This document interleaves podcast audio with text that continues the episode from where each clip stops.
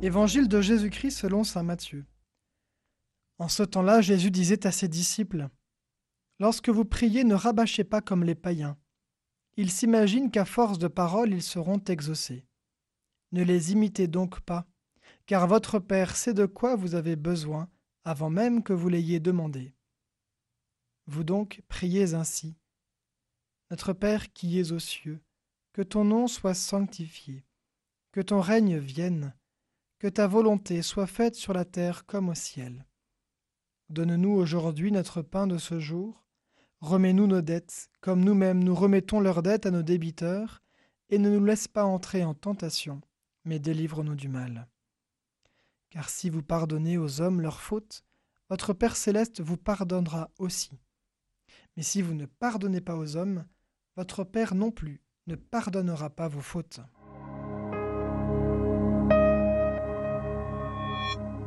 Jésus est un homme de prière. Il passait de longs moments en prière, des nuits entières. Ses disciples devaient aller lui dire Tout le monde te cherche. Et ses disciples, admiratifs de sa manière de prier, lui ont demandé un jour de leur apprendre comment s'adresser au Père. Cette prière du Notre Père exprime les sentiments mêmes du cœur du Christ. Elle est la prière de tous les chrétiens.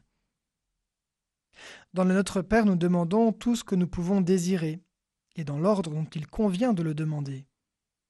Nous commençons en demandant à Dieu qu'il soit glorifié par tous et que nous puissions atteindre notre but ultime, c'est-à-dire la vision et l'amour de Dieu, son règne. Pour cela, nous demandons que sa volonté soit faite, exprimant ainsi notre disposition à toujours faire ce qui plaît au Père. Afin de ne pas tomber sur notre chemin de pèlerin jusqu'à sa maison, nous demandons notre pain quotidien, notre manne. Puisque nous avons besoin de la santé pour avancer, nous demandons à Dieu le pardon de nos péchés, parce qu'ils sont cause de maladie et de mort de la vie, de la grâce de notre âme. Nous voulons que Dieu nous pardonne et les autres aussi, mais nous l'avons vu cette semaine, le pardon nous coûte.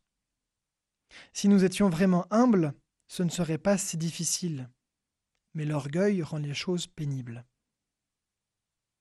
Je vous raconte une petite histoire sur le pardon. À la fin de la guerre d'Espagne en 1939, des prêtres libérés de captivité célébrèrent une messe d'action de grâce dans l'église d'Els Homels, à quelques kilomètres de Barcelone.